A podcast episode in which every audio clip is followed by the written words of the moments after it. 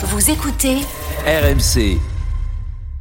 Julien, euh, l'Angleterre. Julien, euh, Birmingham, Aston Villa. C'est une semaine que euh, Unai Emery et son équipe hein, d'Aston Villa ne vont pas oublier. Deux victoires en trois jours face à Manchester City et face à Arsenal. Dis-moi comment on vit ça en Angleterre également. On parlait de la surprise Gérone. C'est une surprise également ou pas d'ailleurs, tu vas nous le dire euh, en première ligue. Euh, Est-ce que tout le monde est totalement dithyrambique et sous le coup de l'émotion de la semaine de Emery? Ouais, complètement. Tu l'as dit, dithyrambique, euh, sous le charme dans un sens, d'Unai Emery qu'on avait bien sûr connu ici à Arsenal où ça s'était pas si bien passé en tout cas. Et là, euh, même si on la découvre pas cette équipe, puisque déjà après son arrivée il y a un peu plus d'un an, il avait tout changé, révolutionné Aston Villa. Ils avaient une vraie dynamique sur la deuxième partie de saison, la saison dernière. Donc ils arrivaient tu sentais qu'il y avait quelque chose qui s'était passé déjà et que ils allaient faire une bonne saison. Aussi bonne que ce qu'on voit pour l'instant, non, parce qu'ils sont troisième du championnat. Ils sont à deux points de Liverpool, le leader. Et euh, ils viennent de battre, tu l'as dit, Manchester City dans un match qu'ils ont complètement dominé. On en avait parlé dans l'after un tout petit peu après le match de mercredi soir où ils ont mais, mais ils ont dominé Manchester City, le Manchester City de Pep Guardiola, la meilleure équipe du monde, comme rarement une autre équipe n'a dominé Manchester City depuis l'arrivée de Guardiola en Angleterre. C'était hallucinant. Ils ont eu deux tirs dans toute la rencontre. City, Mm. c'était euh, c'était encore une fois un, une domination ex- extraordinaire. Là contre Arsenal, c'était différent parce que je pense que on- je pense qu'il n'y avait pas beaucoup, il y a pas grand chose entre les deux équipes, voire même Arsenal était la meilleure équipe finalement à Villa Park samedi, et aurait pu au moins avoir un match nul. Il y a quelques décisions arbitrales qui sont allées un peu contre Arsenal aussi. Mais au final, ils sont allés chercher, ils sont allés arracher cette victoire dans un style complètement différent de celle quatre jours plus tôt contre City qui méritait amplement. Et on repart donc d'Unai Emery, de ce qu'il pourrait faire avec cette équipe, est-ce qu'il pourrait l'amener au titre? Par exemple, Aston Villa a autant de points que Leicester à la même période, la saison du titre pour Leicester. Donc voilà, il y a tous ces petits détails qui font qu'effectivement, même Unai le dit lui-même, hein, ils sont dans la course au titre. Emi Martinez l'a aussi dit après la rencontre contre Arsenal, ils sont... euh, ils, vont se battre juste le plus loin possible pour le titre avec Liverpool, avec Arsenal et avec Manchester City. C'est les quatre meilleures équipes d'Angleterre et de loin d'ailleurs. Et voilà, ils sont là et d'avoir Aston Villa dans bah, avec ces trois autres gros là, c'est euh, c'est super à voir parce qu'on en avait besoin aussi en Angleterre du- d'une équipe comme Aston Villa. C'est un club historique, faut le dire. Hein. Sept fois champion d'Angleterre dans son histoire. Alors plus aucun titre de champion depuis euh, 42 ans, 1981. Hein. Johan, tu voulais réagir? Non, je, je trouve intéressant en fait ce qui se passe aussi en première ligue parce qu'on dit souvent c'est un championnat verrouillé par les gros, etc., etc. Et en fait, chaque année ou presque, je vais pas dire chaque année, mais l'année dernière c'était Brighton. Bien avant, on a eu Leicester sur un style totalement différent. Là, on a Villa. Je vois un, même un club comme Brentford qui travaille bien. Alors pour le moment, ils réussissent ouais. pas à faire ce qu'a fait Brighton et Aston Villa, mais je trouve qu'il y a des choses intéressantes qui se placent sur les chez les seconds couteaux aussi, voire même les C'est des couteaux qui ont beaucoup plus d'argent couteaux. que les premiers couteaux euh, dans d'autres championnats européens. Oui, mais finalement, Ça, c'est le sûr. différentiel entre ces seconds couteaux et les premiers couteaux, est-ce qu'il est si différent par Hein rapport à nos autres si championnats à nous important, t'as raison. Donc, euh, moi, cette saison, surtout cette saison, Yo, parce que finalement tout le monde perd des points en fait. Ouais. Sur, tu vois, Liverpool, ils ont bon, Liverpool a perdu qu'un match, mais ils ont fait quatre matchs. Ils ont, pardon, ils ont donc ils sont Liverpool est leader avec une seule défaite. Ils ont quatre matchs nuls. Arsenal a perdu deux matchs, mais City a déjà perdu trois fois, Tottenham trois fois, United on l'a dit tout à l'heure sept fois, Newcastle six fois. Donc même chez les gros, finalement tout le monde perd des points. Il y a des matchs nuls à part United, mais il y a toujours des matchs nuls. Il y a des choses qui se passent.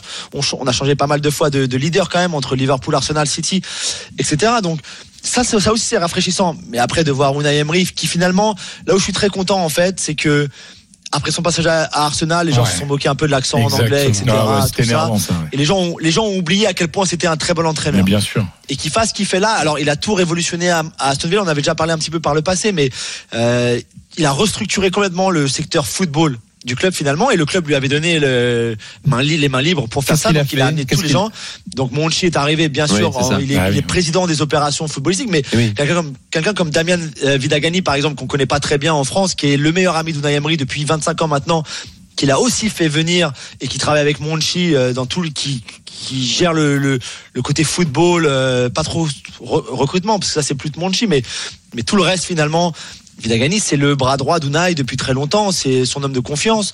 Voilà, donc Unai a ramené tous les gens de confiance qu'il a, Paco Estaran, qui est son adjoint, qui était déjà là avec Benitez à Liverpool, à la grande époque de Benitez à Liverpool, et là aussi. Son frère voilà, est on là parle- aussi, son frère de Patron. Igor, bien sûr. Et alors Igor s'occupe de, il faudrait une émission entière pour parler d'Igor Emery. Mais bon, mais voilà, mais au moins la clé de la réussite aussi d'Unai Emery. Au-delà du, de la, du côté tactique, il a fait de cette équipe-là une, c'est une machine. Hein, euh, Mm. Au niveau de la précision tactique de cette équipe, du positionnement, de la ligne défensive, qui est celle qui joue le mieux le hors-jeu en Europe, qui est celle qui est le la plus, qui a un bloc le plus compact en Europe. Quand tu vois entre leur attaquant et leur défenseur, il y a très peu d'espace toujours, ce qui a beaucoup gêné euh, Manchester City par exemple. C'est, c'est super ce qu'il fait, mais aussi il le fait, il réussit parce que il se sent bien dans ce club qui est à son image, qui est pas un club avec beaucoup d'ego, qui est un club qu'il a pu donc C'est ça, t'as raison. C'est toujours ce qu'on il que le les, les mauvaises langues disent. C'est très bien à Villarreal, Unai Emery. C'est très bien à Aston Villa. Il ne pourra jamais réussir dans un grand club européen. Ouais, c'est pas comme Euh, s'il avait des titres au PSG. C'est pas comme si. enfin, Non, mais oui, bon, ça en fait pas un mauvais entraîneur non de plus, de toute c'est façon. normal. Il faut aussi Bah, comprendre qu'il y, a il y a des entraîneurs qui tout sont faits pour les grands clubs et qui réussiront dans les grands clubs et d'autres qui sont pas faits pour ça. Mais c'est pas ce qu'il aime et Voilà, je très comprends bien. très bien. Mais C'est ça veut ça. pas dire que c'est pas un bon entraîneur. Exactement. Mais il est pas fait maintenant pour ça, mais rien ne dit que dans 5 ou 6 ans, si on lui donne un club. En fait, il y a aussi une Est-ce question d'organisation. aussi, mon Oui, c'est ça, mais il y a aussi une question d'organisation, ce que, ce que disait Julien et sur Aston Villa, etc. Mais euh, ces clubs dont je- on a évoqué Brighton, Brentford, Villa, Julien, c'est aussi l'organisation qui est bonne. Tout à fait. Donc les coachs sont mis dans des bonnes organisations. Est-ce que quand euh, Emery va à Arsenal, l'organisation elle est si structurée qu'actuellement? Non, tu peut-être as pas raison. Tu as raison. Surtout après Wenger. Mais comme Ouais. à United avec Ten Hag et comme. Pochettino à Chelsea. hein, c'est le La morale, c'est qu'il faut le laisser bosser, lui faire confiance Ouais. avec son organisation, ce qui n'est pas forcément le cas des grands clubs. Juste un mot, Fred, Non, donne la mais parole. tu, parce que tu disais, oui, Je voulais dire juste un Oui, mot, parce qu'il y a beaucoup de messages, mon cher Julien. Oui. Et après, Fred te posera une question euh, concernant Bouba, Bouba Camara. Effectivement, faut parler de son début de saison et de ce que euh, le travail qu'Unai Emery fait avec lui également. Beaucoup, beaucoup disent parler, de- parler de ce joueur qui est bien plus fort que ce qu'il était à Marseille il y a encore deux saisons. Ça, il y, a- y a aucun doute là-dessus. Je me rappelle encore très bien, mais je veux pas, euh, je, je veux pas incriminer Jonathan Macardy dans notre émission. Mhm. Mais quand Bouba part à Aston Villa, dans l'émission, Jonathan dit par exemple, mais comme beaucoup de gens le croyaient en France, c'est Oui. pas que Jonathan, mais je, me me rappelle. J'étais là. mais pourquoi il va là-bas Mhm. Qu'est-ce qu'il fait? C'était toi d'ailleurs, Nico, qui présentait. J'avais dit, mais pourquoi, mais pourquoi Aston Villa, comme on vient de le dire, c'est un club qui a gagné la Ligue des Champions, en tout cas la, la Coupe d'Europe des clubs champions avant, euh, qui est un très gros club anglais. Oui, peut-être, Fred, Polo, tu as raison, mais quand même, ils l'ont gagné au final. Euh, et et il y avait aucune raison qu'en allant en première ligue, même si avec Gérard au début c'était un, c'était un peu du grand n'importe quoi parce que Gérard n'est pas au niveau du Emery, mais c'est sûr que maintenant c'est un des meilleurs milieux de terrain défensifs en Angleterre, sans aucun doute. Mm. Le, le duo qui forme avec Douglas Luiz est exceptionnel. On l'a vu encore contre Arsenal, on l'a vu contre Manchester City. Quand en plus tu rajoutes un Tillemans dans ce mix-là, avec le ballon en phase défensive, même quand ils ont besoin d'aller presser, d'aller chercher haut, de, ils sont exceptionnels tous les trois ensemble ou tous les deux ensemble, Douglas Luiz et Camara. Il a énormément progressé. Je pense que d'aller en équipe de France régulièrement, ça lui fait aussi beaucoup de bien et, ça l'aide aussi à être aussi bon en première ligue. Mais voilà, je, je- tous ces commentaires négatifs au moment de son départ de l'OM pour aller à Aston Villa n'avaient aucun sens déjà à cette époque-là et encore moins aujourd'hui. J'ai une question. Est-ce que tu parlais de Damien Vidagani, qui, que j'ai, moi j'ai bien connu quand il était chef de presse et puis directeur de, de marketing et communication de Valence. Hein. Euh, C'est d'ailleurs Oui, comme ça fait, qu'il a connu Unai. Exactement. Euh, tous les noms que tu as cités, alors ce sont que des Espagnols. Est-ce que tu ne crois pas que le fait que la réussite des Espagnols à City a fait que finalement on accepte que qu'un staff soit uniquement composé de, de gens de l'extérieur, de l'étranger? Si, si tu as raison, je pense que euh, il y avait un petit peu de, copier un petit peu entre, guillemets copier le modèle un petit peu de City. Alors après ça, ça a forcément des c'est risqué aussi parce que le jour où ça va un petit peu moins bien et que tu veux te séparer de Emery, tu dois séparer, je crois il y a tout il y a 14 en tout en tout hein, si on prend tout pas que le staff technique de que tu vois sur le banc de touche, mais je crois ils sont 14 espagnols.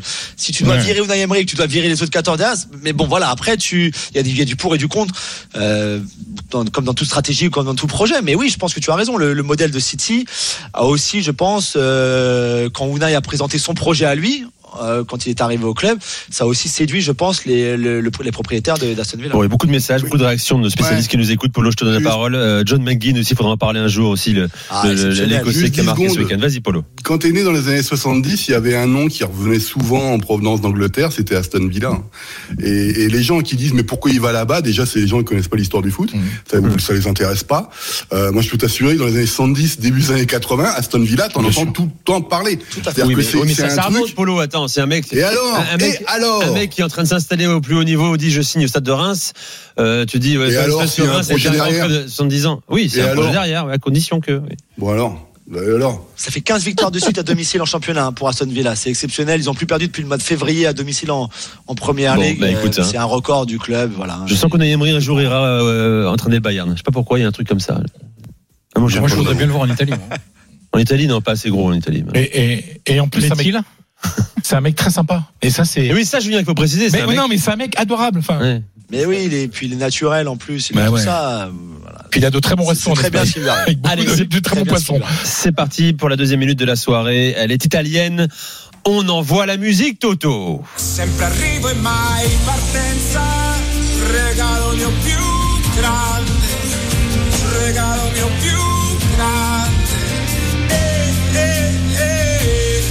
Tiziano Ferro, il regalo più grande, le plus grand cadeau, le plus gros cadeau, le plus beau cadeau.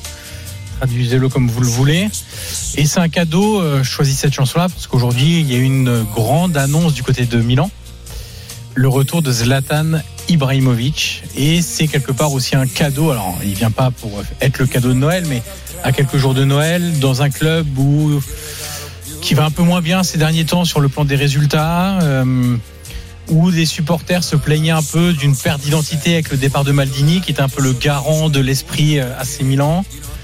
Le retour de Dibra, qui a mis longtemps, qui a fait beaucoup de clubs avant de trouver un club qui l'aimait, euh, que lui aimait, que le club l'aimait lui comme il était. Et euh, d'ailleurs, ça se retrouve dans les premiers mots de Zlatan, hein, quand il dit je reviens à la maison euh, et ils n'ont pas douté de mon amour pour le club, etc. On sent qu'il y a maintenant quelque chose qui s'est créé autour de Zlatan au Milan. Et donc, il va être conseiller spécial de Redbird, donc de l'actionnaire du propriétaire de l'AC Milan, appliqué à l'AC Milan essentiellement, mais pas impossible que d'autres business liés au sport. Alors, je parle pas de Toulouse. Hein, Ah ouais, je crois D'autres- qu'il est passé ces non, non, week-ends à je parle, Toulouse. je parle de d'autres business liés au sport parce qu'on sait par exemple que Redbird s'intéresse à la possible nouvelle franchise NBA à Las Vegas. Donc il n'est pas impossible que sur des thématiques comme ça, Zlatan puisse être conseiller, Mm. être un conseiller également. Et donc qui sera à la fois sur la partie sportive, sans vraiment de délégation spéciale, mais par exemple si Pioli a besoin que Zlatan vienne faire un discours aux joueurs à l'entraînement, motiver, euh, redonner confiance à quelqu'un, bah, il le fera. Euh, si c'est pour euh, prendre le lead sur cette même question sportive, il le fera en accord avec Moncada et avec Fourlani et sur la partie commerciale aussi. Ça c'est le truc parce que Zlatan est un entrepreneur, on le sait pas, c'est un joueur formidable, mais c'est aussi un entrepreneur à succès en Suède. Et donc dans une logique entrepreneuriale, le côté commercial l'intéresse aussi également. Et donc c'est un peu le cadeau de Noël de Milan, enfin de l'AC Milan, des propriétaires Redbird à leur tifosi qui euh, se plaignaient un peu d'une perte d'identité milanaise. Voilà la minute de Johan. Euh, très beau choix, Tiziano Ferro, même si certains regardent sur le chat que tu n'es pas encore choisi Celentano. Euh, ça reviendra avant, avant la fin de la saison.